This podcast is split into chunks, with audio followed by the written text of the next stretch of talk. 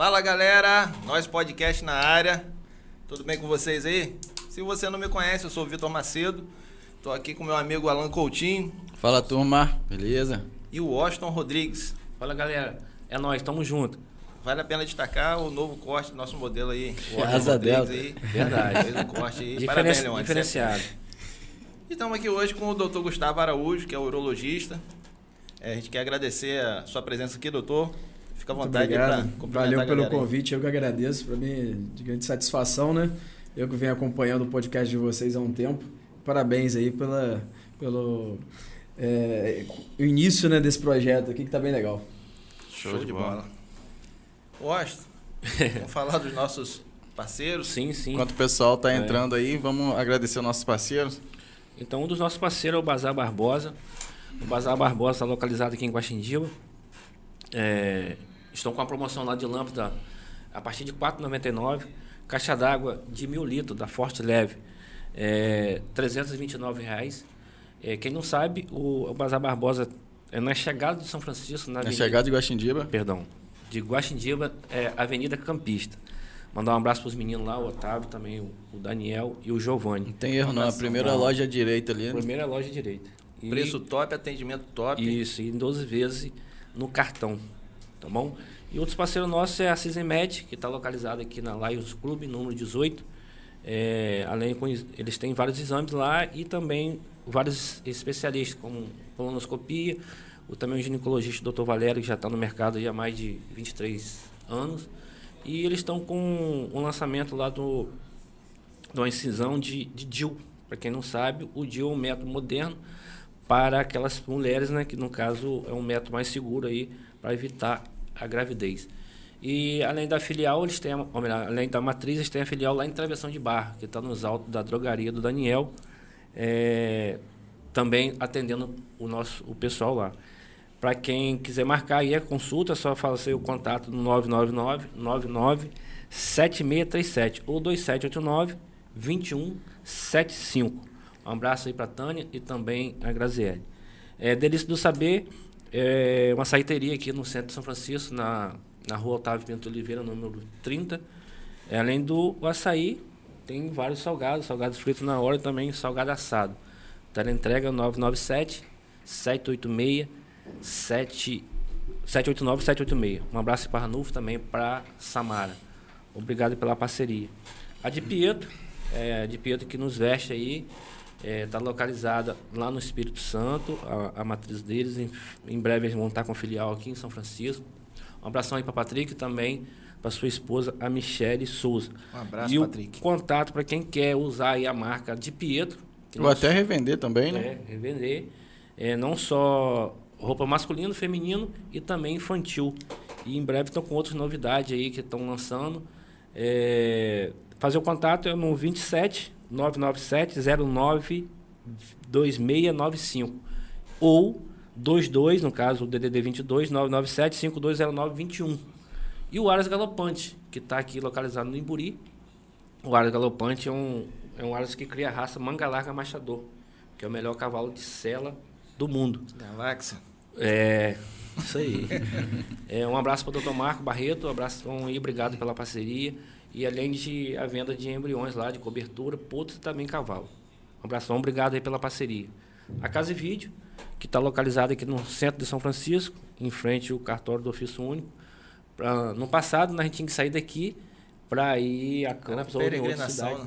E, e, e vamos agradecer também o doutor, que o doutor tem parte Tem, disso aí, né, tem, cara? né? O doutor trouxe essas parcerias pra gente aqui, não só a Casa e Vídeo, e também a loja americana aí, que tá aí com a gente aí. Eu quero agradecer aí o Otávio, também o, o Rodrigo, o Diego e as meninas lá da Casa e Vídeo. Para quem não tem um cartão, você- é facinho de fazer um cartão lá, só levar o seu um número de contato do telefone, no caso o celular, o RG ou o CPF e o cartão é feito na hora. E o tem vou- desconto ainda na primeira de, compra. De 8%. Um abração aí para vocês aí. Show de bola. E Também a temos- Depil Femme. Depil Femme é um centro de depilação estética e esmalteria feminino que está localizado aqui no centro de São Francisco. A Depil já está no mercado há oito anos. Aqui na rua Esmeralda Bueste, número 147. E para fazer seu agendamento é só ligar no telefone 22 99991 6065. 22 99991 6065. Você vai falar com a Joyce.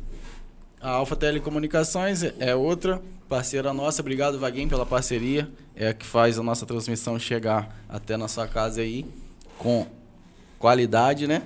Sim. Então, obrigado aí, Vaguinho. Tamo junto. TV Gazeta e a TV Lagos também. TV Gazeta Popular, TV Lagos, um abraço pra todo mundo aí. Fica ligadinho aí que hoje vai ser top esse bate-papo aí com o doutor Gustavo. Um assunto muito pertinente aí pra, pra comunidade masculina. então fica ligado aí que hoje em dia o homem moderno, né, eu acho, é, ele tem que se cuidar. E para as mulheres também. Pras Hoje mulheres também. Me- me perdoa. isso aí. Me perdoa. Já começa pedindo perdão, doutor. Exatamente. É, então, é, é, hoje em dia a gente tem que cuidar, o cuidado tem que ser redobrado com a saúde. Ninguém melhor que o doutor Gustavo aí para estar esclarecendo. Tem muita coisa para a gente perguntar aí. E eu creio que vai ser top. Verdade. Estou aberto a perguntas. É. Doutor, eu quero te agradecer em especial de só aceitar. Eu sei que a vida do senhor é corrido.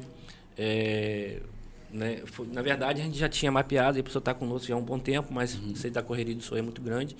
É, eu, em especial, quero te agradecer. Um amigo, um conterrâneo, é, de ter esse, essa oportunidade de estar com a gente aqui. Sei que o papo, como o Macedo mesmo falou, nosso bate-papo vai ser bacana. Tem muitas coisas boas aí para a gente botar na mesa, muitas coisas que as pessoas precisam a- aprender.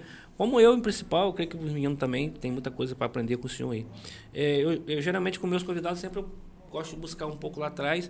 Eu vou falar o nome de uma pessoa aqui que eu creio que faz parte aí do, do cotidiano do senhor, é, que se chama José Gomes de Souza. Eu queria que você desse uma esplanada aí, quem é essa pessoa, como que essa pessoa representa para o senhor aí. Você começou um nome bem forte Não é? para toda a família, né? Na verdade, José Gomes de Souza é meu avô, né? É quem está no município aí há muito e muitos anos. Pouco sabe, né, que seu É. Zezinho né, é José Gomes de Souza, né? Exatamente. Todos conhecem como Zezinho Fidelis, né? Então é ele que é o pioneiro aí da, de toda a família, enfim, do, do município, né? Que iniciou aí trabalhando muito suor, né? No início ainda lá em Gargaú. Depois migrando para São Francisco, enfim, e abrindo o comércio e, a família toda seguindo esse caminho aí junto com meu pai, minha mãe meus irmãos. Então, doutor, é, realmente o seu Zezinho é realmente uma figura muito importante para o nosso município.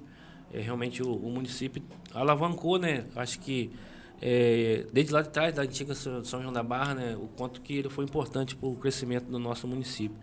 E sei que você está no seu DNA, né? O, o, o sangue aí do seu Zezinho Fidel, no, com- como o Paulo, também a Tânia.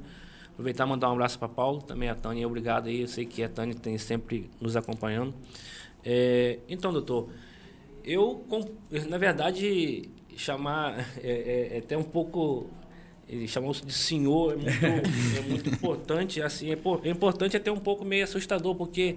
É, Jovem, né? Não, jovem. Eu fui vizinho deles há um bom tempo. Eu lembro, vou contar uma história aqui rápido. Que eu, criança? eu- Vai comprometer, não. não, não. É, 17 anos atrás eu fui inquilino até mesmo do, do avô dele, atrás da antiga Caixa Econômica. E eu lembro que eu lá de casa dava para ouvir, cara, Paulo ensinando a eles, cara, as matérias de provas. Pra- não só para ele, como para seu irmão, né, que vocês são, são gêmeos. Então, ô, doutor, é, como que partiu, como que surgiu essa, essa ideia de partir na, na parte de medicina? E É. se especializar, claro que a gente vai falar logo. Eu acho que como você falou, acho que eu vim de uma família completamente da parte de comércio, né? E eu aí fui o primeiro a migrar para a área da saúde, né? Eu confesso que o momento exato não sei dizer, mas acho que desde a da época da escola, eu e meus irmãos sempre fomos bons alunos, enfim. E aí naquela, naquele momento de escolher do que fazer, é, sempre fui bom aluno na parte de humanas e aí foi quando surgiu é, aquela questão do que fazer, né? E aí foi quando veio a medicina na cabeça. Eu falei, cara, é isso que eu quero. É, e vou seguir assim, né? Ainda estudava em São Francisco ainda, muito novo ainda. Pensei nisso, tinha 14 anos de idade. Foi quando eu um dia sentei com meu pai e falei, pai, preciso é, estudar um pouco mais, enfim, na época não era tão fácil assim pré-vestibular, essas coisas, né? Então pedi a ele essa ajuda aí e meu pai quando em matéria de educação nunca negou nada para os filhos. Então fez com que a gente estudasse, desse o que pudesse aí no sentido de, de educação para a gente com muito esforço, lógico. E aí eu fui. E com 16 anos acabei passando para a faculdade. Na verdade, foi um susto, assim, até mesmo para meus pais, né? Porque foi a primeira prova que eu fiz e acabei passando ali. Então, até para meus pais foi meio um medo, assim, né? Tipo, como é, soltar, né? Da asa, assim, um garoto na época de 16 anos. Muito namorador na fa- época. É, deu um trabalho. então, realmente, foi muito assustador na época, né? Aí eu ainda não tinha muita noção de tudo que estava acontecendo, mas aí aos 16 acabei entrando na faculdade. Já sem muita ideia do que especialidade seguir, enfim, aí na vida acadêmica você vai descobrindo né, o que, que tem a oferecer dentro da medicina. Mas seguindo sempre o, o caminho aí sempre da educação, enfim, de tudo que sempre, como você mesmo falou, né? É isso lá em casa foi seguido muito Arrisca, né? exatamente. E o doutor Guilherme nessa época estava junto. Para quem não sabe, o doutor Guilherme é gêmeo do doutor Gustavo. É. Também está exercendo aí na parte de. Da medicina também, É. né, doutor? Guilherme é meu irmão gêmeo, né? Muitos confundem, na verdade, até meus pais confundem até hoje. É. É, na verdade, é, eu sou urologista, né? O Guilherme é oftalmologista. Para quem não sabe, oftalmologista é quem cuida do- da visão, né? Dos olhos. E ele ainda está se especializando ainda em outras áreas dentro da oftalmologia, mas em breve está de volta para a região. E aí como que partiu, doutor? A, a seguir essa, essa profissão, no caso, a profissão, no caso, não, vai ser uro- especialidade. é, a especialidade, vai Ah. ser urologista. É, então, durante, durante a faculdade, a gente vai descobrindo várias áreas, né? Sim. E as aptidões dentro de cada área, de Aí, cada ra- área que você vai. Aí rapidinho, doutor. Aí o senhor passou na, na, no vestibular com 16 anos e, passou para onde? Na época, Itaperuna. Itapiruna. É. Aí o senhor cursou lá. Não, não. Na verdade, eu comecei lá, depois transferi para campus. Ah, É. E aí, durante a formação, eu por um momento ali, ainda nos primeiros períodos, quando a gente começa a estudar a parte de anatomia, entendi que ali era, um- era algo que eu gostava bastante. E aí decidi seguir por esse caminho e gostei muito da parte de cirurgia, tudo isso. E aí acredito eu aí que próximo ao terceiro, quarto período, tomei a decisão de fazer cirurgia, né? Ainda sem pensar em nada sobre urologia. Porque ainda é uma especialidade a mais ainda depois, né? Então, segui a faculdade inteira na certeza que iria fazer cirurgia. Essa era a única certeza que eu tinha até aí. E aí fui. Durante seis anos de faculdade, né? É, formei na Faculdade de Medicina de Campos. E aí, quando você acaba a faculdade, você tem que escolher qual sua especialidade você vai seguir e começar a fazer provas, né? Que a gente chama de residência, né? Prova para vários lugares, enfim. E aí foi aonde eu passei para cirurgia geral no Hospital São José do Havaí, né? Onde tive a honra de ter como professor o saudoso Dr. Renan. E ali fiz minha, minha especialidade em cirurgia e também dentro da especialidade você vai conhecendo algumas áreas. Foi quando conheci alguns amigos, que na verdade hoje são grandes amigos, que me mostraram a urologia, eu como me encantei e decidi seguir o caminho. E teve alguma dificuldade que- que durante o período acadêmico que você Ah. lembra? Alguma disciplina, já que sempre foi inteligente, por É, 16 anos já passaram. no Na verdade, a medicina é um caminho bem árduo, né? Desses seis, an desses seis anos aí, é um caminho bem árduo de perda de, de noites de sono. Enfim, eu acho que você entrevistou há pouco um colega também que está Sim. fazendo medicina. Então, é um caminho bem árduo. Então, perrengue é o que a gente mais tem de história assim, para contar. Mas a gente vai levando, né? Vai seguindo, passando, quebrando as barreiras até conseguir passar por esses seis anos. Top, cara. É, ele é muito jovem, cara. Eu acredito que o, o cara mais idoso que procura deve levar até um susto quando na trabalho. Não é, rapaz? É, moleque não deve ter nem 25 anos. né, cara? Quem me dera. Já Ainda foi a que ele falou que começou com 16, deve ter quanto então? É, porque ele é muito jovem, cara. Já, Porque, na o verdade, pessoal- para urologia é um caminho longo, né? Aham. Na verdade, são seis anos de faculdade, né? Uhum. Nós temos que fazer mais dois de, de cirurgia geral. E depois a gente tem que escolher especialidade. Eu escolhi urologia, que são mais três anos. Uhum. Aí, não satisfeito, decidi me especializar dentro da urologia ainda, que é mais um ano. Então, são 12 anos aí de... É De parte acadêmica, né? aí em casa. aí. Eu tô fazendo, chegou em 28. Mas, e aí... mas se, se o pessoal se assusta, também fala alguma Ah, coisa, é, comenta. Se espanta com a, Assim, com, cadê- com a idade. Cadê o doutor? Vou chegar aqui, olha. Mas aí depois no bate-papo já, já, Já- corta essa barreira. Legal. Justamente sobre isso daí, eu tava querendo fazer uma pergunta aqui. Atenção, a galera aí, hein? Atenção Aí, aí, eu falei que ia perguntar. Ô, ô, ô, doutor, tem muita gente aqui no nosso município. O senhor sabe que aqui A galera, pessoal aqui é brutão mesmo. Sim. tem, que, tem até aquele ditado, os brutos também amam. Matuto. É, o cara ogro. Shurek, do São O Francisco. Shurek. tem uma galera do pântano aí que, que- Tem a tropa do Basco que tá assistindo aí também. E tem a galera que fica um pouco com medo. Resistente. resistente. A gente tem a consciência que é necessário cuidar da saúde, principalmente do, do apa- aparelho urinário que fala. Exato. Então, o que, que o senhor tem a dizer para essa galera? Porque é, é, uns ficam zoando, outro, às vezes o cara já foi, não quer contar a experiência direito que aconteceu. Teve que foi, né? Mas a gente sabe que é um assunto muito sério. E, e queria que o senhor falasse um pouquinho sobre isso daí. Eu acho que graças a espaços abertos como o de vocês, né, para mostrar isso à população, o preconceito tem diminuído muito quanto a isso. E a importância, né, de, de procurar, de cuidar de forma geral da saúde e tudo isso. E dentro da urologia não é diferente, né? Quando a gente, somente quando a gente começa a tratar principalmente do homem, o preconceito fala muito alto ainda, né? Mas como espaços como esse, a gente tem conseguido diminuir cada dia mais. E acaba pra gente ser do interior, né? Aqui acaba ainda ter um preconceito ainda maior, ainda que vem de muitos e muitos anos. A barreira é um pouco maior a quebrar. Mas aos poucos a gente tem conseguido é, tirar isso da cabeça das pessoas, mostrar a importância desse, desse acompanhamento urológico, do cuidado da saúde, né? Eu acho que isso que é o mais importante que a gente tem a passar hoje ao público, né? No sentido é, da importância de cuidar da saúde, né? A importância de ir ao médico, independente da especialidade. Mas eu, como urologista, não posso deixar de falar da importância do homem procurar o urologista, do acompanhamento de rotina, ou seja, daquele homem que diz, não, é, é, fulano é meu urologista. É aquele cara que você vai todos os anos. Independente se está bem, se está mal, se está sentindo alguma coisa ou não, é, a rotina tem que ser feita. Então é esse que a gente tem a dizer sempre para o paciente. né? Que esse espaço do preconceito não existe mais. Não tem mais espaço para esse tipo de conversa, para essa brincadeira de bar, que isso acaba afastando o paciente do médico, não tem jeito. É, E, e a gente percebe que muito, muitos homens só procuram quando já está sentindo alguma Exato. coisa, né? O que Exato. é um grande erro, né? Exato. É preciso fazer um acompanhamento a partir de que idade? Tem Então, idade para A gente isso? costuma dizer que o urologista é um médico que tem que ser visitado desde a infância, né? Uhum. Desde a da idade ali, é, na infância mesmo, onde se avalia caracteres sexuais, puberdade, chegando na adolescência, né? A fase adulta. E aí, quando chega a maior idade, né?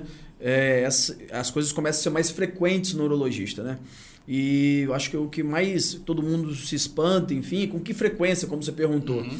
E aí a gente define que essa frequência, principalmente para o homem, que é a rotina urológica, né, tem que ser feita de forma geral em todos os homens a partir dos 50 anos. E aqueles que apresentam algum fator de risco para câncer de próstata, a gente diz câncer de próstata porque é a doença de maior incidência né, né, dentro das neoplasias, né, para o homem depois do câncer de pele. Então, para aqueles pacientes que, que apresentam algum fator de risco, história familiar de câncer, enfim, tem que iniciar um pouco antes, que é aos 45 anos. Então, a mensagem acho que deve ficar é todo homem, todo pai, irmão, primo, tio que tem essa idade, que nunca foi urologista, já passou da hora já de procurá-lo. Show de bola. Tá aí, ó, esclarecido. Eu vou fazer 45 anos e mês, cara. Quantas Então, vezes você já foi? Não, nenhum. Ah, é. Tá vendo aí? Tá, na, hora, de marcar, então. Na hora. Tá na Já hora. passou da hora de ter ido.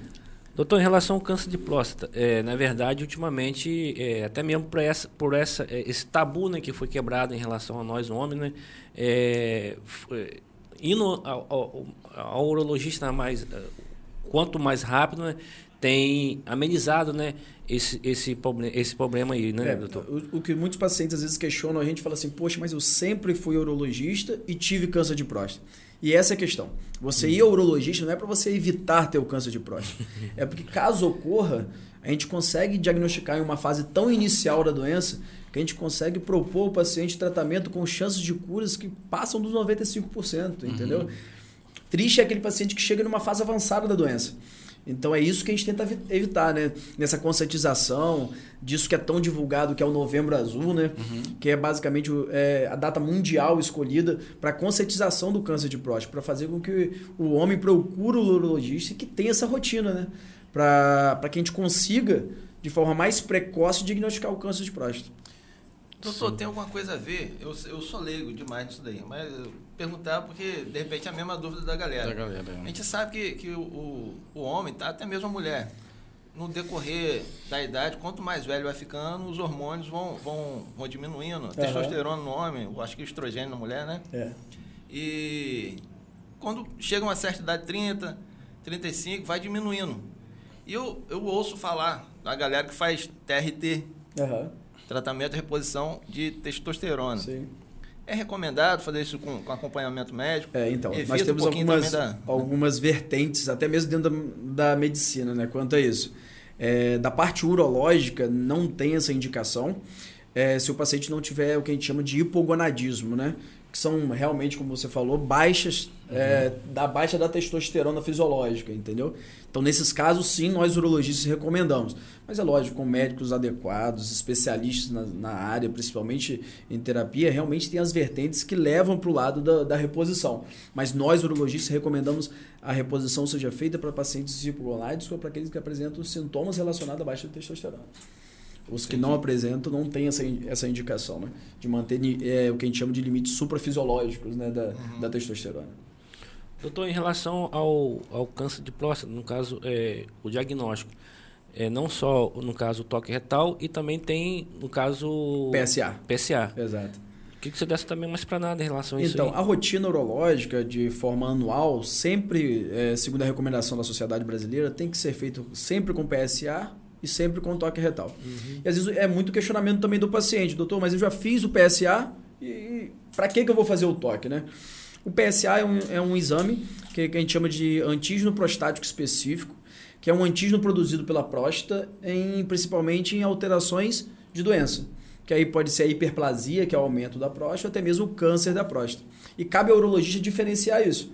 Então, através do toque, a gente consegue, por exemplo, perceber nodulações que nem sempre estão presentes alterações do PSA. Então é sabido que aquele, que aquele acompanhamento que a gente faz, o que a gente deixa de fazer o toque, a gente está deixando o paciente sair do consultório com câncer de próstata que não foi diagnosticado. Uhum. Daí a importância a gente sempre fazer PSA e toque retal, mesmo com PSA normal. Então, se você foi ao urologista esse ano, fez o PSA e não fez, realmente tem que voltar, tem que fazer o toque, não tem jeito. Tem que fazer ambos. Exato. Bacana. e é triste, né? Você, vê um, um, uma pessoa, conheci, um, tem um conhecido que infelizmente veio a falecer câncer, por câncer de, de próstata e o sofrimento muito grande, cara. Muito grande. E deseja ninguém isso não. É. Quando, quando a pessoa procura e já está no estágio de dor avançado, ainda há tratamento? É, a gente costuma dizer que o câncer de próstata em fases iniciais não tem sintoma. Uhum. Daí a importância do paciente, mesmo não sentindo nada, procurar o médico, né? uhum. né? Para fazer o acompanhamento. Aqueles que apresentam sintomas já com câncer de próstata, a gente já sabe que é uma doença de característica avançada. E os sintomas relacionados estão aquele paciente que tem dificuldade de urinar. Uhum. O paciente começa com dor óssea, muitas vezes por metástase. Então, esses pacientes, apesar é, da gente diagnosticar em fases avançadas, sim, tem tratamento, tem tratamento, São tratamentos efetivos que prolongam a vida do paciente, uhum. que trazem qualidade de vida, expectativa de vida não para ele, mas também para a família. Ou seja, às vezes é, a gente costuma dizer que, que não trata só o paciente, né? Às vezes a família está muito envolvida nisso. Então, a expectativa da família, até mesmo em cima do médico, até mesmo em cima do paciente. É, então, isso a gente tenta passar para o paciente que, mesmo em fases avançadas, quando a gente comenta sobre o câncer de próstata, a gente consegue ter tratamentos efetivos e com expectativa de vida considerável. E o tratamento é, é cirúrgico? Nem sempre. Nem sempre, depende é, de cada situação. Exato. É, principalmente com o câncer de próstata, são características muito específicas de cada paciente. É, a gente estava comentando há pouco que todo mundo né, tem um parente, né, um irmão, um tio com câncer de próstata devido à alta incidência da doença. E muitos falam assim, ah, porque meu vizinho tratou dessa forma, eu vou tratar dessa. Uhum. Então, as particularidades dentro do diagnóstico levam é, a gente decidir qual tratamento seguir. Então, essa comparação é, pode ser bem divergente de um paciente para o outro. É, dentro das opções de tratamento, que é o que a uhum. gente pode dizer, né, nós temos aqueles pacientes que a gente encontra em uma fase tão inicial que a gente só acompanha. Uhum. Nós temos pacientes que a gente tem que operar, pacientes que a gente encaminha para radioterapia, quimioterapia, enfim, tem uma gama de tratamentos, mesmo com, em fases avançadas. Entendi. Doutor, uma vez é, é, urologista, no caso, o urologista não cuida só mesmo no, só da próstata, no caso do homem. tem outras áreas também. Aham. Eu queria que você desse também. Falasse um pouco, de repente o cara acha que. É, o pessoal acha, é essa, acha que é só exame de toque. e acha que é só pro público masculino. Exato. Né? O urologista, de forma geral, ele cuida do trato gênito-urinário, né? O que, que é isso? É rim, ureter, bexiga, e aí lembrando que rim, ureter e bexiga a mulher também tem. E no homem é pênis, testículo, próstata. Então é uma gama de doenças que pode estar envolvida nesse, nesse contexto, né? Quando a gente pensa, por exemplo, em câncer de rim, a mulher também tem, o homem também. Bexiga, a mulher também tem, o homem também tem. Então a importância de sempre procurar urologista homem e mulher. Lembrando de outras patologias que dão câncer, como cálculo renal, infecção urinária, que é muito comum na população, né? Sim. Então é mais ou menos isso. É, outra coisa que me chamou a atenção, que eu estava dando uma estudada em relação à sua pessoa, a questão de ciru- de cirurgia robótica. É, se eu não me engano, o senhor está em qual colocação em nível nacional dessa parte? É, na, na verdade, hoje a cirurgia robótica é algo muito novo ainda, né? Dizer, entre aspas, né? É, a cirurgia robótica, é, no caso, é mais uma especialização dentro da urologia. Sim. É, então, como eu falei, né, dentro da especialidade a gente faz medicina, depois a gente faz cirurgia, depois faz urologia e depois dentro da urologia você escolhe em que lugar você quer ficar dentro de cada, de cada doença em si, né? E aí eu decidi por é, me especializar ainda mais nessa parte, cirurgia robótica e minimamente invasiva que a gente chama, né? Que é porque, por exemplo, antigamente eh, cirurgias eram feitas com os grandes incisões, grandes cortes no paciente, com, deixando grandes cicatrizes, e hoje a gente consegue fazer de forma minimamente invasiva, com pequenos eh, cortes, ou até mesmo, como você falou, robótica. Robótica nada mais é do que uma tecnologia a mais para nos ajudar na cirurgia. Isso é algo que às vezes o paciente chega pra gente, ah, mas como aí? É um É, vai conectar vai- o robô e vai fazer. Não, não é isso. Na verdade, é só uma tecnologia que a gente usa Uhum. para seguir esse, essa, para realizar a cirurgia de forma mais segura, mais precisa, com mais delicadeza, tudo isso. Bacana. É. E aí hoje só, tá, só atende em, em Campos Aham. e em São Francisco hoje só está aqui no Duprapac, né? É. Inclusive, o que, que o senhor tem a dizer de estar na terra natal e conseguir ajudar o nosso conterrâneo? Para mim é de grande satisfação, né? Eu acho que quando a gente vai se especializando, especializando, enfim, você tem que se especializar nas capitais. Então, em um momento eu passei muito distante ainda de onde eu fui criado a vida toda, né? E aí, quando eu, deci- quando eu recebi o convite, na verdade, eu- como você falou, é, eu trabalho em Campos, né, no Hospital Doutor Beda. Quando eu recebi o convite de vir para o Beda, é, eu fiquei muito feliz por estar perto da minha cidade, né, mais perto. E aí, por coincidência, um ano antes, eu vim aqui fazer uma palestra, é, a convite da doutora Elizabeth, é, chefe do serviço do Nuprapac lá. Eu qual tive, é, enfim, revi alguns amigos, enfim, e na época a atual prefeita, a Francimara, me fez um convite, Gustavo, quando você vier para cá, por favor, me procura para você começar a trabalhar aqui. E aí quando eu voltei para Campos, lógico, quando, logo quando, quando eu voltei, a doutora Beth me convidou para o Nuprapac e a Francimara já me mandou mensagem, olha, tá de portas abertas, vai ser um prazer. Então, para mim é de grande satisfação estar ali no núcleo, né? Porque é um lugar que quando a gente tem um diagnóstico oncológico, o paciente fica muito perdido. Então, ou seja, ele tem aquele, aquele diagnóstico e não sabe o que fazer. Poxa, imagina você estar aqui conversando e você ir ao médico de rotina e descobrir que você tem um câncer.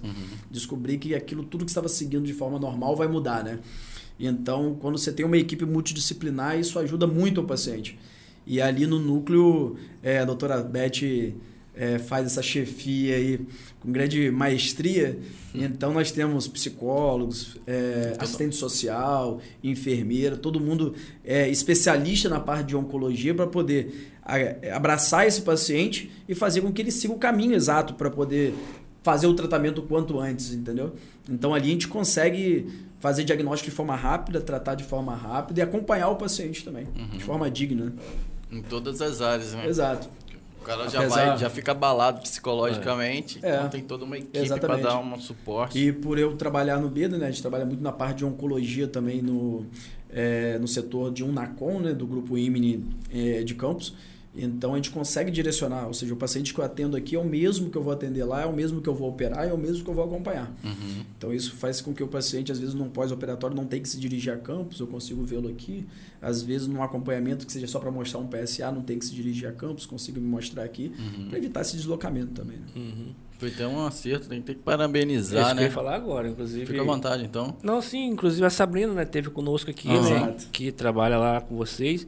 E nós chegamos a falar, né, que foi de grande valia, assim, da, da prefeita aí de... Foi um é, acerto. um acerto de, de criar esse núcleo, né, onde tem abençoado, né, a gente falar dessa forma o nosso município e ter profissionais como, como o senhor, É. como a doutora Beth, a Ana Elizabeth lá, é, realmente.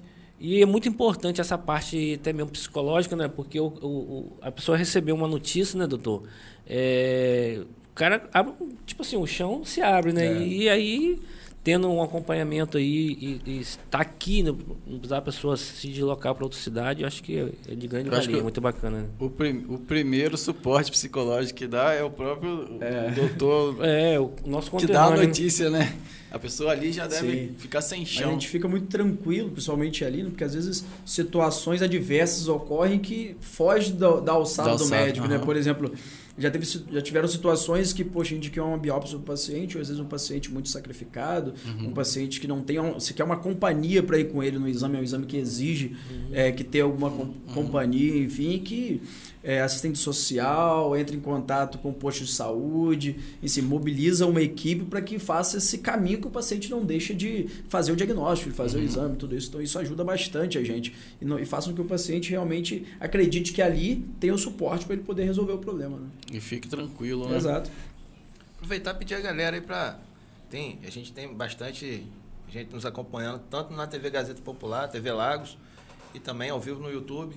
Pedir o pessoal que tá no YouTube aí pra, pra curtir, pra compartilhar. Se você não é inscrito no canal, se inscreve aí no canal, botãozão vermelho aí. Se, ins- inscrito, se inscreva.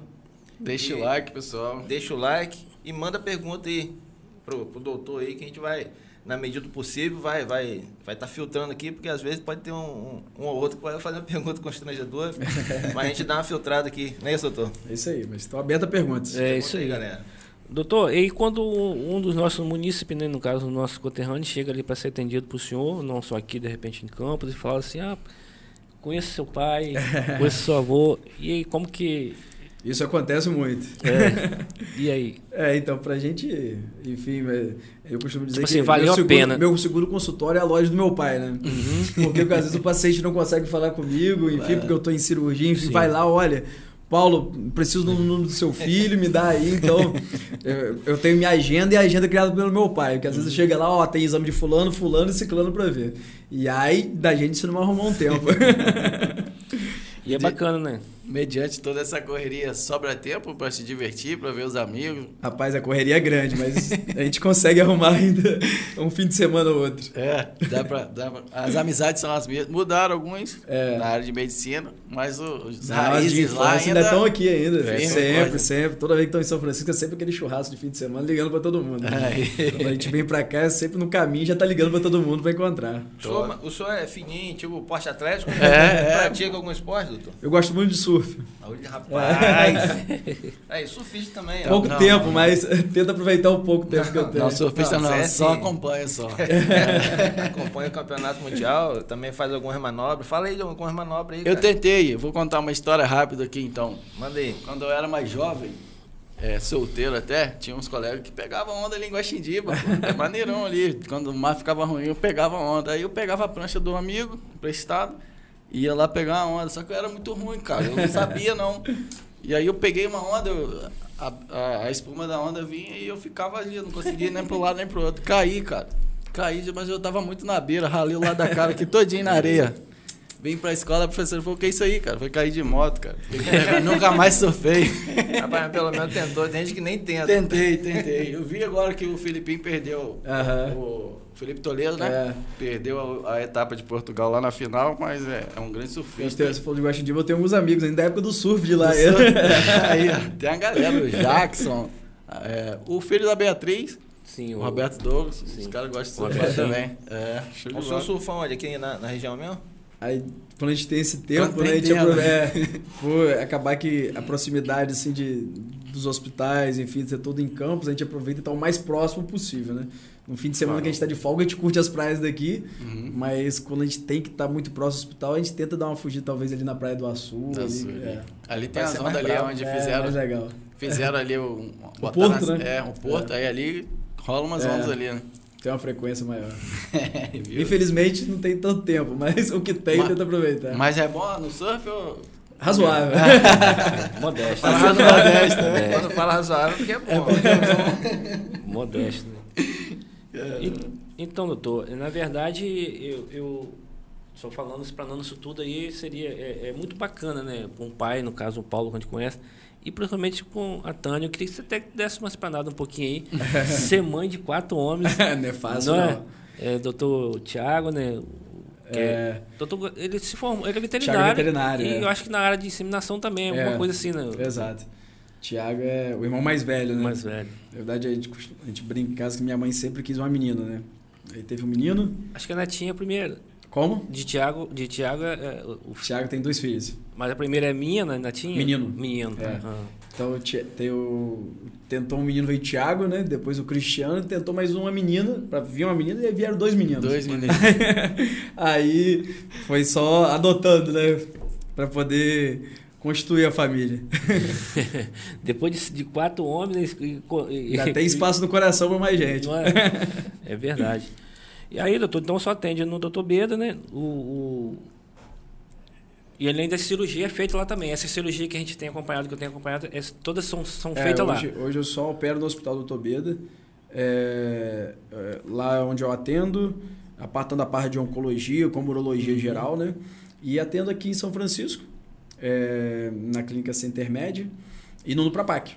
Sim. É, também, minha vida também ainda tá aí, porque eu sou concursado no- na Prefeitura de Rio das Ostras, né? então atendo lá também. Entendi, né? Uhum. E tem como dar conta disso tudo? É, não cara. dorme, não? Não é tão fácil, não. Vida de médico, os caras... Nem Não. pro irmão gêmeo adiantou, porque pra dividir, né? Não dá, né? Foi pra outra área.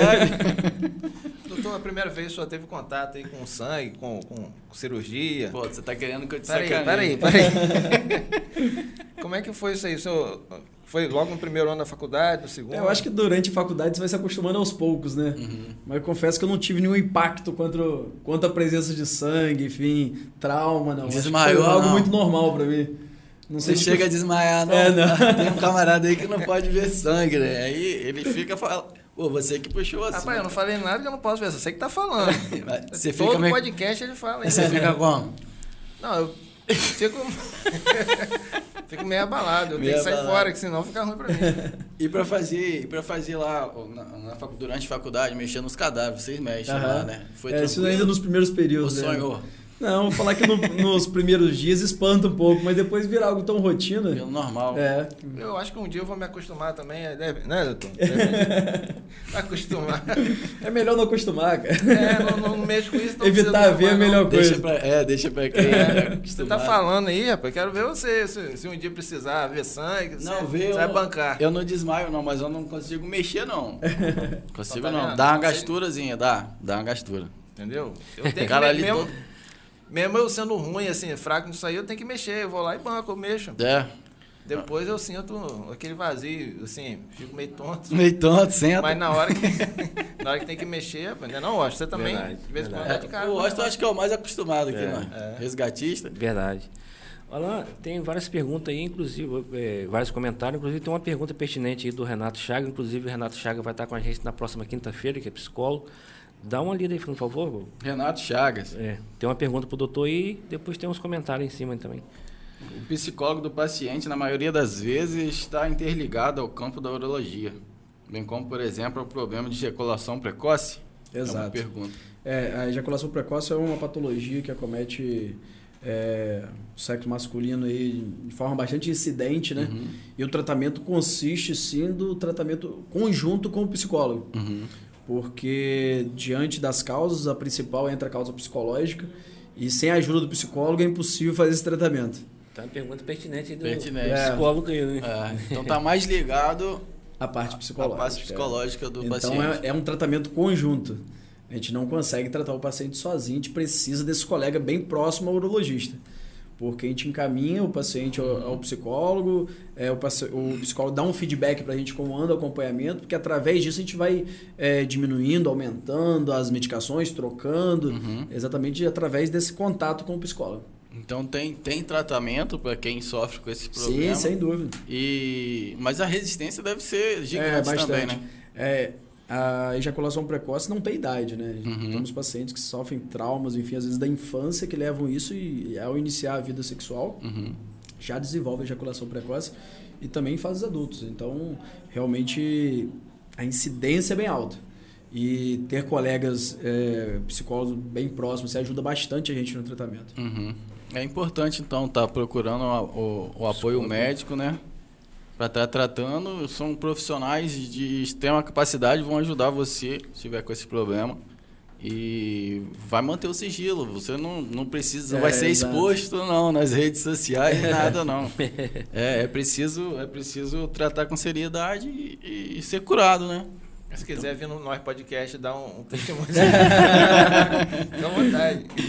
Tem o pessoal, comentário pessoal dando boa noite, ó. A Nádia Marques está com a gente, o Renato Chagas mandou boa noite também. Excelente entrevistado. Parabéns pela escolha. É, a Roberta de Jesus, boa noite, muito bom. Excelente profissional, humano e atencioso. A Roberta Obrigado. Al, Alberico Estevam, estão dando boa noite. O Birajanes está dizendo excelente profissional. O Elton, que está sempre nos acompanhando, um abraço, Elton. Diz que esse cara é sensacional. Operou o meu pai, deu tudo certo e o atendimento e paciência dele é fora do normal. Parabéns e que Deus te abençoe sempre. Amém. Aí. Gilberto também está aqui, grande médico. Parabéns, doutor. Muito esclarecedor e com tanto conhecimento. Parabéns. Diz que é paciente do senhor, teve a sorte de ser atendido por esse médico. Obrigado, doutor. Agradeço. Completo aqui. Matheus Mata também está dando boa noite. Ô, rapidinho, vontade. é, até em cima da pergunta aí do, ou melhor, do comentário do Elton. Doutor, na, na medicina, é, como a gente já conhece o senhor é, em relação à criação, à educação, é de grande valia é esse esse esse esse início né, de um paciente chegar até o senhor para resolver um problema e senhor ter essa, essa educação, esse, esse companheirismo. Isso ajuda muito, não ajuda, doutor? Eu acho que isso faz parte do tratamento, né? Uhum. Eu acho que o paciente se sentir acolhido em qualquer hipótese, seja ela doença ou saúde, isso agrega o acompanhamento, a rotina, a confiança do paciente com o médico, né? Eu acho que isso não tem espaço mais para outra, para outro tipo de profissional, né? Eu acho que isso tem melhorado a cada dia, né? Eu acho que É que, na cada verdade- dia mais é, esse contato médico-paciente tem melhorado. na, na, na, na, na faculdade tem, tem essa, é, aprende um pouco também essa parte, porque do, do senhor a gente conhece porque já está no DNA é, dessa educação, esse carisma. Agradeço. Mas nesse período do- de, de faculdade existe uma alguma não tem uma matéria específica, mas tem algum, algum Orientação? É, alguma orientação. Acho que de forma geral, assim, educação vem De berço. vem de berço, né? Aí. Mas Eu tô te sem falando, dúvida, acho por- que rapidinho, eu tô te falando porque até porque eu faço parte da área da saúde e a gente vê alguns profissionais aí que tipo assim Peca um pouco. É, com, às vezes com problema em casa, poxa, vai levar para o paciente. Eu acho que o problema tem que ficar, não é É. isso, doutor? Mas eu vejo que, como, eu- como eu falei, eu acho que educação não tem mais é, opção para ignorância, enfim, de forma geral, né? Mas você ter exemplos, até na vida acadêmica, você ter professores, é, pessoas que se, se espelham da forma de tratar com o paciente, você vai aprendendo através daí, né? Então a faculdade também é responsável por isso. Por ter professores que nos mostram como realmente lidar com o paciente, como realmente tratá-los. E através desses exemplos você não pode seguir um caminho diferente, não deve, né? Então, se por, porventura alguém seguiu, a índole vem, vem bem antes disso aí para essa decisão, não tem jeito. É. Não Tem, só tem alguma referência na medicina? É, ou foi você mesmo? É, eu fui o primeiro médico da família, né? Aham. Então aí não tinha ninguém na família ainda como médico. Mas durante a formação da, acadê- da acadêmica, enfim, a gente vai tendo alguns exemplos, né? Uhum. De como lidar, de como agir. é, basicamente, de como tratar o paciente, né? De lembrar que aquele ali... É uma vida sim, que está ali, É uma né? vida. é, poderia ser seu pai, sua Sim. mãe, Uhum. enfim. Então, eu acho que cara, vem daí. Vem de, de si mesmo. É. Top, cara. De repente tem alguma- algumas pessoas que estão nos assistindo aí, querem fazer alguma pergunta, fica à vontade para perguntar, mas é, às vezes fica com vergonha de perguntar, mas eu vou perguntar aqui. Fica à vontade. É, às vezes tem, tem uma pessoa que é assim, é mais rústica, vamos dizer, Aham. que é lá do interior, trabalha de repente na lavoura, de repente não, não tem muito acesso à informação, não é consciente do- dos, dos males do, do, do câncer de próstata, de outras também enfermidades.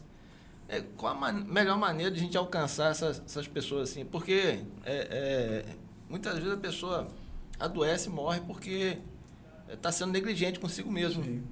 E uma forma boa de abordar essa galera é, com- É, eu acho que primeiro com orientação, né? De forma geral, assim.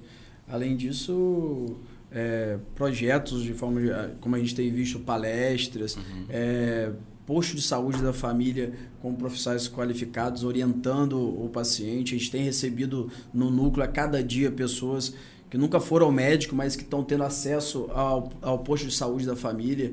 E ali tem um assistente social, tem uma secretária que vai encaminhar direto para a gente.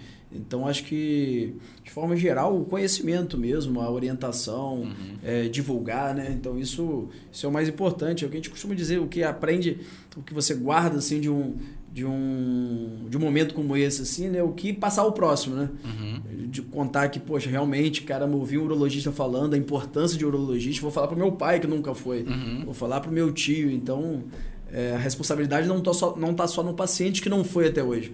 Mas talvez você que é familiar e não orientou ele quanto Não a isso. orientou. Exato. É, que tem acesso à informação, mas não Exato. está repassando a informação. Muita gente fala isso, ah, meu pai nunca foi neurologista. Poxa, mas será que você já tirou um minuto Pra para conversar com ele o porquê que ele não foi? Orientá-lo da importância de ir. Uhum. Então a responsabilidade realmente não é só do paciente. É, E assim, e quais são os principais sintomas que ah, é claro que a pessoa tem que estar sempre Aham. fazendo acompanhamento mesmo sem sintoma nenhum. Mas tem, É. às vezes tem gente que tá achando, ah, tô com uma dorzinha aqui, Existe- mas vou tomar um remédio e vai passar. Existem algumas patologias dentro da urologia que são muito frequentes, né? Uhum. Mas, de forma geral, todas elas, é, existe uma forma de se evitar, né? É, mesmo que seja parcialmente. E aí, a quali- a- o hábito de vida, né? Então, Uhum. alimentação saudável, prática de esporte, não fumar. Hoje, o tabagismo é a principal causa do câncer de bexiga, que é algo que a gente trata toda semana, praticamente. A gente opera dois pacientes, pelo menos, com câncer de bexiga, devido ao cigarro. Isso que eu tô falando da minha especialidade, sem falar a parte de pulmão, boca, cabeça e pescoço, né? E que leva. O tabagismo é o grande vilão da história. E hoje a gente vê que, lógico, as incidências do uso do tabagismo diminuíram bastante, mas mesmo assim tem muito a melhorar ainda. Lembrando também que no núcleo a gente tem o- acolhimento do, do tabagismo, né? Então os pacientes que têm, que fazem é, tabagismo de longa data, enfim, a gente orienta, tem acompanhamento psicológico, acompanhamento da enfermeira, para o programa do tabagismo também funciona ali, para poder cessar, não ter mais espaço mais para isso. Entendi. Doutor, eu, eu tenho acompanhado as redes sociais do senhor e o senhor botou algo pertinente aí na, no story do Instagram em relação à coloração do sêmen, que no caso o espermatozoide. Aham.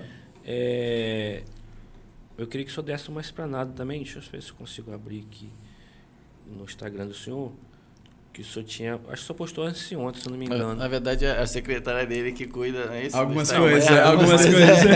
Mas ele tá, você tá ligado. Sim, lógico. Essa Aí, parte quem escreve é a gente. Então fala pra gente aí. É, da parte do sêmen, é porque o Instagram hoje né, é um meio que a gente usa para tentar passar informações aos pacientes, né? Uhum. Enfim, que porventura acompanham, mandam mensagem, tiram dúvidas, enfim. Utiliza do canal Exato. muito usado para levar Exato. Às informação. vezes são pacientes que nunca foi ao médico e aproveita aquele momento ali para mandar uma mensagem e é hora de se resgatá-lo. Aham. Então, é, o exemplo o que eu dei aí do esperma é porque alguns pacientes apresentam esperma de coloração avermelhada, né? Que é o que a gente chama de espermatocele. Ou desculpa. Esse aqui, né? De- Esse post aqui. Isso, exato. É porque a cor do esperma pode levar a alguma eh, características de algumas doenças, por exemplo, entendeu? Então, como a gente chama de hematospermia, que é a presença de sangue no esperma. Pode ser doença idiopática, ou seja, eh, que não tem causa definida, mas que também é autolimitado, que não vai causar nada a ele, depois vai voltar ao normal. Ou senão algumas patologias, como câncer de próstata, fase avançada, tudo isso. Então a gente acaba usando do Instagram, né? para poder fazer algumas orientações, chamar a atenção de algumas coisas. E às vezes é, engraçado, porque às vezes a gente posta, sei lá, uma cirurgia que a gente fez, que a gente tirou um cálculo grande.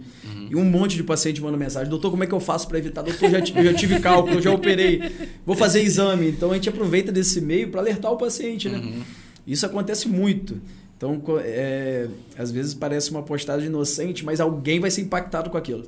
Alguém vai ver e falar: olha, poxa, eu tive cálculo e nunca mais fui urologista, vou voltar. Poxa, já tive isso e não fui neurologista para ver do que, que era. Então a gente aproveita desse meio aí que hoje é tão usado. né? É. Você tem, você tem ideia de quantas cirurgias você já fez? Ih, rapaz, isso Tem é algo que eu já, já tentei. Assim, na verdade, eu tinha, tinha vontade né, de ter anotado, mas infelizmente não, não tive isso no início. Mas são muitos. São muitos, né? São Já está quantos anos, doutor?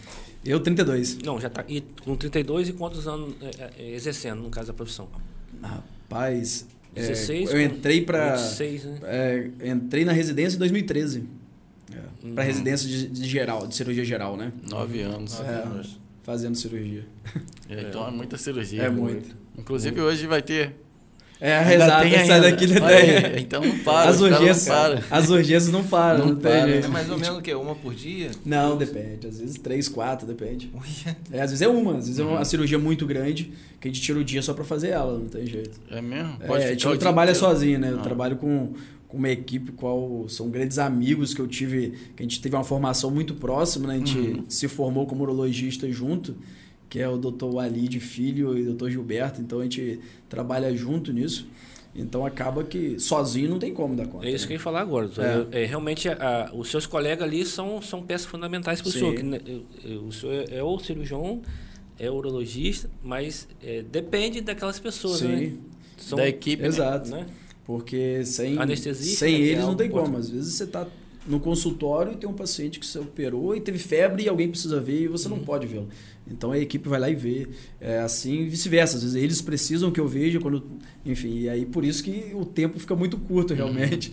É tipo um, um time de futebol, Exato. É uma parceria. né? Tipo, tipo o Flamengo? Hã? Tipo um Flamengo. o doutor que é vascaíno. Não, doutor? Não, flamenguista. Então é tipo o Flamengo mesmo. É, Fala isso aí mesmo. nada. A gente quer expressar aqui, nós podcast, a nossa solidariedade, pessoal. Os torcedores do Vasco, infelizmente, foram, é, é, qual o nome do time mesmo que ele eliminou? Fortíssimo Juazeirense. É isso? E o, meio de, o jogador meio de campo lá? Eles têm um meio de campo que é, é interessante falar aqui. O, o camarada ele é conserta geladeira, alguma coisa desse tipo. Cara, né? conserta geladeira. Nas horas tá, vagas ele joga futebol. Era, foi um dos jogadores do Juazeirense. Então, nossa solidariedade aí com, com os vascaínos, isso vai passar. o cara tem um metro e meio, cara. metro e meio de altura. Parece até anão. Mas, é, Faz parte. faz Você parte. quer dizer que esse cara que fez a diferença. Rapaz, parece que sim, cara. Eu não acompanhei o jogo não, mas eu- pelo menos os memes de hoje nas redes sociais foi que o cara acabou com o Vasco, só faltou fazer gol de cabeça. Meu pai. Doutor, e dentro dessa, dessa dinâmica toda aí que o senhor está falando, sobre a gente cuidar bem, é, é, os alimentos que mais. é, muita gente fala do alho, de cebola, os alimentos que Aham. mais Existe isso? previnem. Não, não sei se é lenda ou mito, É, vou saber verdade, agora. na verdade são mitos. agora. na verdade, são É, mitos. É, é um mito. É, com prevenção, o que a gente recomenda é vida saudável mesmo, né? É, evitar excesso de gordura animal, Uhum. excesso de carne vermelha. Então, é alimenta- alimentação saudável, isso que é o mais importante. Não tem uma regra muito, muito é, estreita quanto a isso. É, é bem abrangente, né? Então, Bebida alcoólica, evitar. Exato. É bom, né? os excessos, sem dúvida, são prejudiciais. Sim, sim. Então não adianta comer lá um quilo de alho achando que tá. É. Não, não adianta nada, não. Vai não. E nem baixo consumo de bebida e lembrar também dos acompanhamentos, É. né? Então, Não adianta chapar alho no arroz que não vai dar- Exato. não adianta Não vai dar resultado não, tem que fazer acompanhamento. Doutor, em cima de. Eu gosto de fazer essa pergunta a maioria dos nossos convidados. É, eu praticamente já até sei a resposta do senhor, mas eu tenho que fazer. É, São Francisco estava apoiando para o senhor o que, que representa, até porque, como profissional que o senhor hoje é, que representa não só para nós, para o município, creio em nível é, estadual e até mesmo nacional. É, senhor já teve alguma, proposta, doutor, de, de de repente exercer a função em outro estado, ou de É, repente. na verdade, até- quando, quando eu acabei minha formação, né, é, eu, eu fiz minha formação na parte de robótica minimamente invasiva na Rede DOR. Uhum. Lá eu já estava trabalhando já, com, enfim, com a equipe que eu trabalhava. Foi quando eu recebi o convite para cá e vim de coração aberto, porque realmente tá perto daqui. Isso, meus amigos que estão ouvindo não me deixam mentir, porque lá no Beda mesmo todo mundo sabe de onde eu sou, é, de onde eu faço questão de dizer que eu sou. E isso ninguém me tira, né? Se eu ouvir alguém falando mal, eu sou o primeiro, sou o primeiro a questionar. É, tem um parceiro forte, eu acho que é assim. Verdade. Seu irmão tá em qual país, doutor? Meu irmão Cristiano, né? Tá no É. Canadá. E se ele fazer uma ligação É. pro senhor, doutor, ó, meu irmão, tem, um- tem uma oportunidade aqui, e aí? Não, vou nada, já falei já. Já não. Não saio daqui não. Dona Tânia que agradece. né? E, e- e o doutor tem um lado empreendedor. Fala aí, fala um pouco Tem. assim pra gente. Você quer mais. É verdade, doutor. Eu, é, é, na verdade, a gente fica grato, né? A gente fica feliz saber que o nosso município está crescendo. É, outros olhares né, de, de fora né, tá conseguindo é, enxergar o nosso município de uma forma diferente.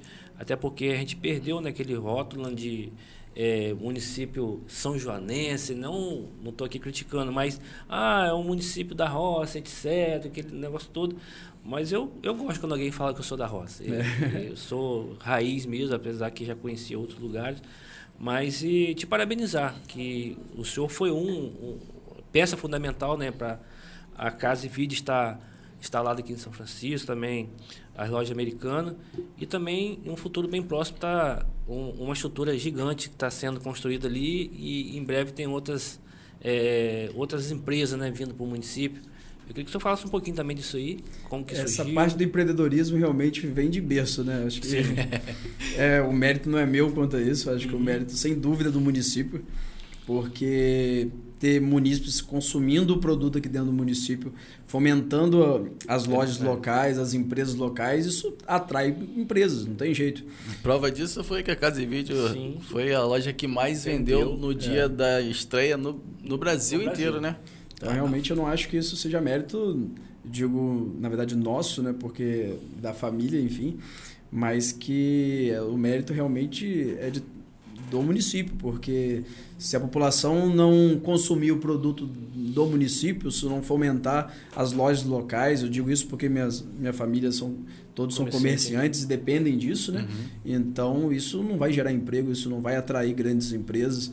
Então eu costumo dizer que eu apenas fiz um é, Foi uma ponte, né? É, uma ponte quanto a isso. Se, se essas empresas não, não tivessem interesse no município, na verdade o que a gente fez foi só seguir os passos aí do meu avô que vem investindo na cidade há mais de 40 anos. E quando surgiu a empresa nos procurando para poder é, fazer essa parceria, né? É, a gente topou acreditando na cidade, né? Então o grupo, é, enfim, da minha família apoiou isso e vem trazendo aí algumas empresas, em breve outras, que a gente já está com contrato aí a ser fechado para poder trazer exatamente, por fomentar a cidade, né? Não tem jeito, fomentar é, o, o comércio e muitas pessoas acreditam que isso ah, vai trazendo grandes empresas, vai afastar, vai destruir pequenas empresas. Eu não vejo dessa forma. Eu acho que isso faz com que o, o cliente não saia da cidade, que não vá a campos procurar coisas para comprar, sendo que aqui tem tudo. Aqui a gente tem comércio, a gente gera emprego, a gente é, fomenta toda. Você vê a loucura que é essa, essa principal de São Francisco, né, de, de movimento, enfim, coisas que a gente não vê em outra cidade. Então isso realmente não é mérito nosso, digo nosso da família de investir, mas sim do município. Doutor, deixa eu fazer uma pergunta em questão política. É, a gente gosta um pouco de política, entende um pouco. Eu lembro que o nosso amigo, o Paulo Araújo, foi o candidato né, a, a vice-prefeito na época, né? E o senhor não, não- nunca pensou, de repente? Não, Mas eu confesso que política para mim não, não tenho nenhuma aptidão por política, apesar de gostar no sentido de tentar entender o que acontece, isso né? aí. Isso aí. Porque indiretamente isso está muito envolvido em investimentos, em acreditar no- na evolução da cidade, no crescimento da cidade. Você, é, como uma família de comerciantes, você não tem como investir em uma cidade que você não acredita. Então, se você não tem pessoas que você acredita que faça crescer o município, você tem que frear os investimentos, né? Então, é, a parte que, que eu co- confesso que eu gosto de política é, é de tentar aí fazer a parte é, da população, né? De escolher bons candidatos, de escolher pessoas que realmente querem, querem o bem para o município. Acho que isso é o mais importante. Dizer que eu não gosto e que eu tenho interesse em política, não, não tenho, mas gosto no sentido exatamente por isso. de acho que todo mundo tem que gostar, né, entre aspas, Uhum. de escolher bons candidatos, de escolher pessoas que querem o bem da cidade, não tem jeito. Bacana. Ser consciente, né? Cê- é, é, eu, só, só expondo aqui o meu ponto de vista também com relação à política. Eu, é, eu gosto de ter a liberdade de chegar no dia da eleição e mudar meu voto. É. Se eu achar. Agora ficar preso, negócio de compromisso. Não, não, eu vou votar naquele que eu achar que é melhor. Esse negócio de não fazer uma compromisso, fechamento. Não, não, pra mim não rola isso não. Eu gosto de ter liberdade. Se achar que o cara não é o melhor, voto no outro. É, eu acho que ter é por essa aí. liberdade eu acho que é muito saudável. Eu acho também que desgostar é muita falta de desinteresse. Uhum. Eu acho que a gente tem que gostar nesse, nesse contexto, né? E acaba Da- comprometendo o futuro Exato. de todo mundo. Se você desgostar, você vai estar se prejudicando, não tem jeito. É, eu, quando eu falei que de gostar e entender, eu tô partindo para esse lado aí. A Aham. questão de gostar, de entender. Eu digo isso porque muitos pacientes às vezes perguntam. Uhum. não, não, não tenho nada com política, não tenho, não tenho interesse nenhum. É, mas o que o senhor falou foi bem, bem- bastante pertinente, que até porque é, hoje a gente tem atual prefeito. Se a gente não torcer por ela, por um bom, uma boa gestão dela, a gente vai estar sendo prejudicado. Não só a Exatamente. gente, como o- a maioria, né? O, o nosso munícipe. Sem dúvida. Mas é muito, foi muito bem, bem colocado o que o senhor falou, sim. Tem uma pergunta aqui pro doutor aqui, ó. É, Renato, Cha- Renato Chagas. Pergunta, lê o, o Alan, você que tá Ele com a vista melhor. A gente já até respondeu Não, aqui. é, É, a boa alimentação ajuda a prevenir os problemas urológicos. Se, ca... Se caso afirmativo, quais, por exemplo? É. Já falou. Comer o É. E quer comer o alimento certo para não ter. Pra não muitos pacientes risco. perguntam isso, às vezes, por conta de. que é uma patologia muito comum, que é o cálculo renal. Né? Os pacientes perguntam o que eu tenho que parar de comer. né? Exatamente. E aí, tá aqui. Água. A água. Muita água. É, de forma geral, né, quando a gente não tem análise de cálculo, nada disso, de forma geral, a gente tem que orientar o paciente a alimentação saudável, enfim, consumo é, de água adequado. A gente recomenda sempre 2 litros de água por dia, tirar o excesso de sal da comida, isso é importantíssimo. Isso evita grande parte da formação dos cálculos. Então, às vezes, a pergunta dele esteja encaixada nesse ponto. Desse ponto de vista. Evitar um pouquinho o sal é, é bom, né? É, bastante. Bastante. um Bastante pouquinho, um pouquinho de sal. Tem que dizer Quando praticamente o paciente zerado. fala que ah, vou diminuir um pouquinho porque ele deve usar bastante. É, Você gosta de um salzinho? Na batata? Frita? Não muito, não. Só dentro do normal. já quer me comprometer já. O que eu vou fazer isso aí? Porque você perguntou tanto assim, eu falei, rapaz, você gosta Aí é pizzaiolo nato, cara. Falar mesmo, você arrebentou sábado, hein? É, eu tiro onda ali, também já desde o início da pandemia, tô treinando, aí Manda todo sábado é pizza. É o dia E da é pizza. ele, e ele que é o pizzaiolo. Cuidado, hein? muito salgado, hein? É, mas só os sábados. É bom isso, doutor? Exagero, né? Mas é, o Já pior, que eu não, repreendida logo aí. pior que eu não tenho limite, cara. É assim, ou eu como nada, ou eu acabo com tudo. Que comer Aí, uma é fatia problema. só, você dá, dá até Eu mais fome. consigo. É, eu não consigo, não tenho limite. É melhor nem fazer. Mas sábado é sagrado, é o dia da pizza. O dia do lixo, né? É, pra, falar nisso, eu tô pra começar uma dieta já tem um tempão, cara. Tempão. Aí, Quem é culpado disso? A minha esposa, ela fala que vai segunda, mas ela- desde o início da pandemia, segunda a gente começa. segunda vida, então, né? Marcou a data, né? Foi segundo, não falou de que dia. Segunda vida, porque nunca começa, cara. Eu tô nesse projeto também, de começar a dieta aí, comecei, mas hoje eu dei uma escorregada. É. Mas vou voltar. Ela falou algo aí lá. É, ela falou muito bem colocado. Minha esposa tá acompanhando. Um abraço minha esposa. É, com certeza é da, da fala do doutor, que é a menina da... A tia Márcia aí, não sei se é a sua tia. ou- Não, tia Márcia, parabéns, Gustavo, por essa linda profissão. Que Deus te abençoe sempre. Amém. A Gioconda também tá aí, excelente médico, muito simpático. Um beijão, meu amor. Esse aí é minha esposa. Inclusive, acompanhou lá meu, meu sogro junto com o doutor Gustavo. Quero te parabenizar em especial. E se tornou seu fã. Quero mandar um abração aí pro meu sogro, senhor Araújo. Obrigado aí. Obrigado por ser nosso município. Agora ele tá aí junto com a gente. É, na- a história do meu sogro é bacana. Ele nasceu aqui, em Fazendinha. Foi embora pro Rio com 17 anos. Uhum. E depois aí hoje está com 83, vai fazer 84 anos agora em maio. É, tá de volta. História bacana, cara, muito bacana. Seu sogro eu falei com ele que era meu parente. aí, É, ele né? falou, ele falou, ele me chama carinhosamente Tio Araújo. Ele é meu tio Araújo, porque o sobrenome era Araújo também. Valeu, querido. Inclusive, eu acho que tá, esse mês ele vai estar com o senhor aí. Tem os exames para mostrar pro senhor. Doutor, é, eu queria só fazer um, um- um apelo aqui ao senhor aqui, porque a gente pede o pessoal curtir, compartilhar, e não compartilha não. Aí pede o senhor aí. tá- A gente apela pro convidado. É, pede pro convidado, ó, eu sou médico, e cuidar que eu posso, Pode precisar de. pode precisar de mim aí. Então pede o pessoal compartilhar aí, curtir, se Curtir inscrever nosso- no canal. Deixa eu ver. Gente, é, acho que o podcast aqui é o pioneirismo, tá bem legal. Eu, eu tenho acompanhado e garanto que são entrevistas de excelência e grandes informações aí. Então vamos curtir, compartilhar. É isso aí, doutor. Isso aí. Agora vai, Se agora inscreve vai. no canal, larga o aço aí. já entra no chat aí, já começa a fazer pergunta. Não fica com medo não, mas se ficar com medo, pergunta aqui também. É, o Macedo não tem, Não tem. Não tem. não tem tempo ruim, não. Tem não. Eu tento entrar na mente do, do, do, do cara que tem. Não é porque eu sou assim, não. É porque eu estou representando as pessoas, entendeu? Doutor, uma vez urologista, senhor pensa é, ser especializado em mais alguma área, doutor?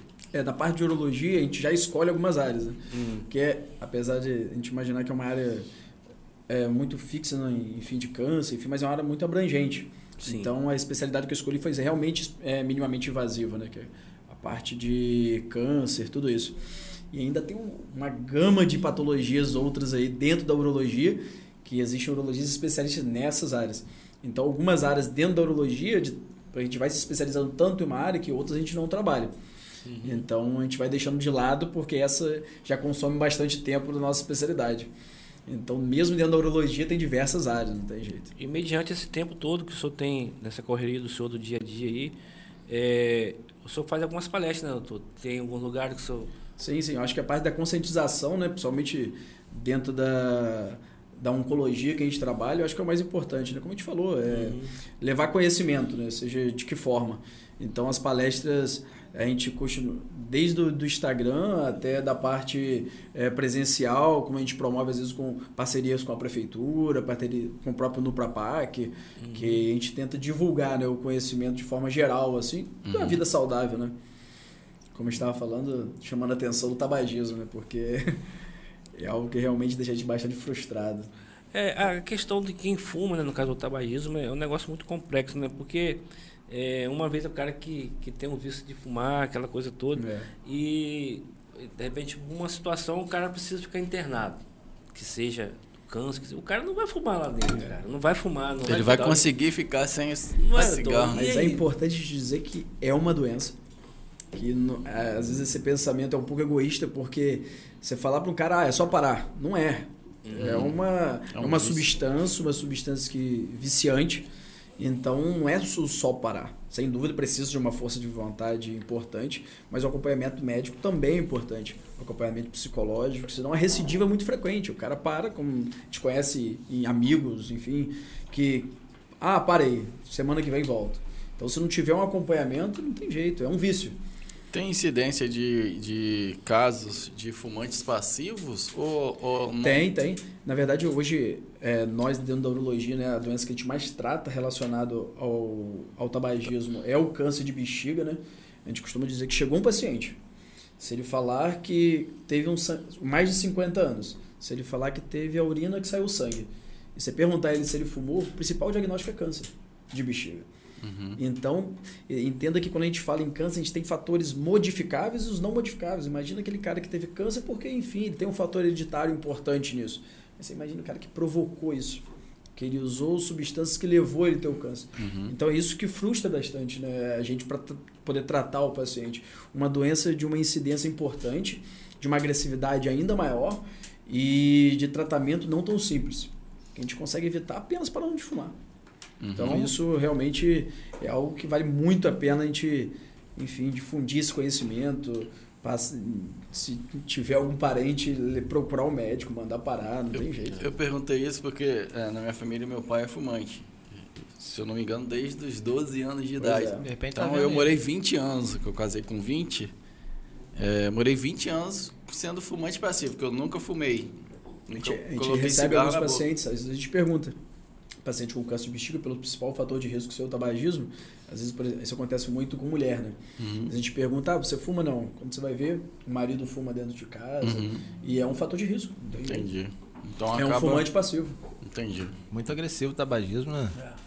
Tem, tem gente, doutor, eu já, já é, ouvi testemunhos de que a pessoa só consegue fazer o número 2 no banheiro se fumar. É psicológico, né? Só sem pode. dú- é, sem Todos que fumam falam isso, né?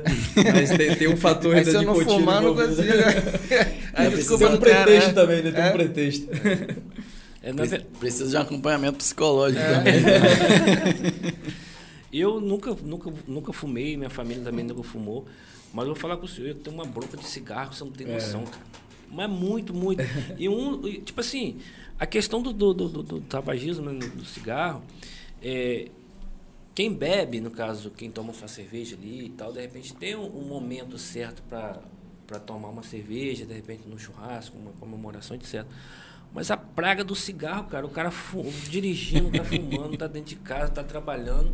E aí você. Quanto que custa uma carteira de cigarro hoje aí? Cara, não sei. Mais ou menos. Não Graças a Deus, Não faço cara. ideia. É, vamos botar que seja que 8 reais, cara. O cara que fuma, de repente, duas carteiras dá 16, cara. Em um mês o cara paga um consórcio de um carro. É. E o cara tá pagando pra morrer, cara.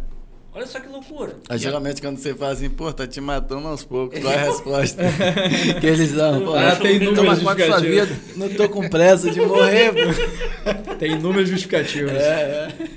Mas é desse jeito. A minha mãe, por exemplo, é, eu não sei quantos anos minha mãe é casada com meu pai, mas então sempre fumou, né? Porque meu pai chegou um- uma certa época que eu já não percebi o cheiro de cigarro mais. Meu pai fumando assim em casa eu já não percebia, porque Aí eu já tava pra conversar acostumado. com ele, se ele estiver ouvindo. É, tipo, ele sempre acompanha, se estiver ouvindo, vamos procurar o médico. Ele, uma vez foi no médico, tá engraçado ver, fazer exames de pulmão e tal, fazer os exames lá, esteira. Mas falou, pô, você parece um jovem. Aí ele chegou em casa todo bom. Ei, pai, que que deu alguma coisa no pulmão? Falei, Não, falou que não tem nada no pulmão. Não tem nada. Como assim? Não, não tem tem, mais nada, não pulmão, tem não. Mas ele tava Engraçado bem que os fumantes de longa data, isso é motivo de orgulho pra eles, né? É, Não, é, é vai ao médico com muito medo, mas depois que sai. É, já- tipo assim. É. Mas é. Fiz errado, mas tô bem. Tipo, Dei sorte. é, E agora lançaram um negócio de um, de um cigarro eletrônico. é, Eu acho que é até pior, né? isso é outro problema também, que tem... O cara dá uma baforada, eles são uma nuvem Parece algo fumaça. muito inocente, né? É, mas parece Mas, que o perigo é igual ao pior. exatamente. É, parece que é pior, né? Tá É, tendo tanto casos da também. nicotina como da parte térmica também, né? E pa- E, e é muito jovens, né, que, É. que usa esse cigarro eletrônico. Recreativo, né? É. Virar algo recreativo e que parece ser Inofensivo. inocente, que tá ali, enfim, uma brincadeira, né? Enfim. Mas é Barato. agressivo também. E barato. Isso acaba abrangendo maior população de consumo, não tem jeito. Mas é bastante no- é, é, ofensivo Sem também, dúvida. né? Prejudicial. É complicado. Doutor, é, a gente tem muita, mas muita coisa para conversar. É, a gente, na verdade, geralmente o programa nosso é, não, não tem horário, né? Quem manda é, é o convidado, né? É. Mas hoje, infelizmente, né, é, para os nossos é, que está nos acompanhando, o senhor tem cirurgia daqui a pouco. É. A gente não quer avançar muito, né? Uhum, uhum. É, eu queria que, de repente, até antes de terminar aí o nosso programa, eu queria que o senhor. Os meninos têm mais alguma pergunta para fazer Não, doutor? só mandar um abraço aí pro pessoal do podcast. Ouça quem tem ouvido. É a galera lá de Itaperuna, né? Ah, sim, sim. Um né, Tá abração acompanhando aí. a gente aí. Obrigado Em aí. breve estaremos juntos. Tem mais algum comentário aí? Tem do meu sogro. Tem? Do meu Então sogro. É. Vai, Dá essa honra aí. Meu É. paciente. Boa, ele botou aqui, ó. Oliveira hoje. Boa noite, meu doutor. Uma boa noite pra galera aí, o meu genro, obrigado aí. É... Você então não gosta de mim, ele te- falou contigo aí, ó. Ó, tomou Que que um puxão de É, orelha tomou um puxão de- em rede mundial. Tamo junto, né, amigo? Saí bem dessa. Tamo junto, tamo junto. Tá, tá, tá mal com o sogro. Não, não. Tem nem o que Dá pra falar. entender isso aqui. É, então, doutor, eu quero. Tem mais tem alguma pergunta? Não, fica à Tá vontade. vontade. Antes da gente dar no nosso no caso, eu queria as considerações finais aí. Queria que você deixasse uma palavra aí para as pessoas que estão nos seguindo, para o nosso munícipe. É, falar um pouco, né, até mesmo questão dessa doença aí que, que vem acometendo a várias pessoas. O, o- a pessoa pensar né, duas vezes, de repente, até mesmo na questão do tabagismo ou outras situações que levam ao câncer. Eu acho que a primeira coisa é agradecer o espaço, né? Porque a gente tem a oportunidade de divulgar isso, enfim, graças à audiência de vocês. Então isso é muito gratificante pra gente, né? Faz com que o paciente procure mais um médico, sendo patologias urológicas ou não. Mas eu acho que a mensagem principal a deixar é dizer a todos que o câncer de forma geral é algo que a gente consegue prevenir quando a gente não consegue, a gente consegue diagnosticar em fases precoces e trazer sim a cura é, em altas chances é, quando indicado de forma precoce e o tratamento correto. Então, a mensagem, quando a gente diz, principalmente nós que somos urologistas, né, que a principal incidência do câncer de próstata, é que você que tenha qualquer familiar, pai, mãe, tio, vizinho, desculpa, mãe não, mas vizinho, enfim, que tenha maior de 50 anos, tem que ir ao urologista. E aquele que apresenta algum fator de risco, os fatores de risco são história familiar de câncer de próstata, raça negra, deve procurar o urologista aos 45 anos e sempre lembrando, sempre com PSA e sempre com toque retal anualmente. Bacana. É, doutor, eu queria que o senhor deixasse o contato aí, se é, quem está nos assistindo aí quer ser atendido por senhor, de repente não quer estar aqui no Duplo Parque, aonde que consegue ser Então, atendido por senhor? É, em Campos eu atendo toda terça e quarta-feira no Hospital Doutor Bedra, no Centro Médico. É, em São Francisco eu atendo no- na clínica Center Médio. O agendamento pode ser feito tanto pelo call center do Hospital Doutor Beda, pode ser feito também pelo aplicativo Doctoralia. E até mesmo qualquer dúvida, é só mandar mensagem pelo Instagram, que a gente tenta responder o quanto antes e mais rápido. Tá bom, galera, eu quero te agradecer, doutor, pela estar aí junto com a gente, obrigado por senhor dispor, né, estar conosco. Eu que agradeço. E a galera aí que, tá- que nos acompanhou até agora, é, hoje foi ter um caso específico que o doutor vai, ter, vai entrar em cirurgia daqui a pouquinho, em Campos. É, obrigado a todos que nos acompanham. E no próximo semana, amanhã a gente vai estar divulgando a agenda. Eu creio que seja o Fernando Siqueira que vai estar com a gente na segunda-feira e o nosso amigo psicólogo aí, o Renato Chagas. Isso aí. Grande amigo. Show de bola. Fica o nosso Gente, agradecimento. obrigado aí. Obrigado pelo bate-papo. Tá entre amigos, fica bem mais fácil. A gente que agradece. Obrigado. Valeu, pessoal. Pessoal, tamo junto aí, é nóis. Se liga aí na próximo, no próximo podcast. Um abração a todo mundo aí. Deus abençoe. Valeu. Valeu.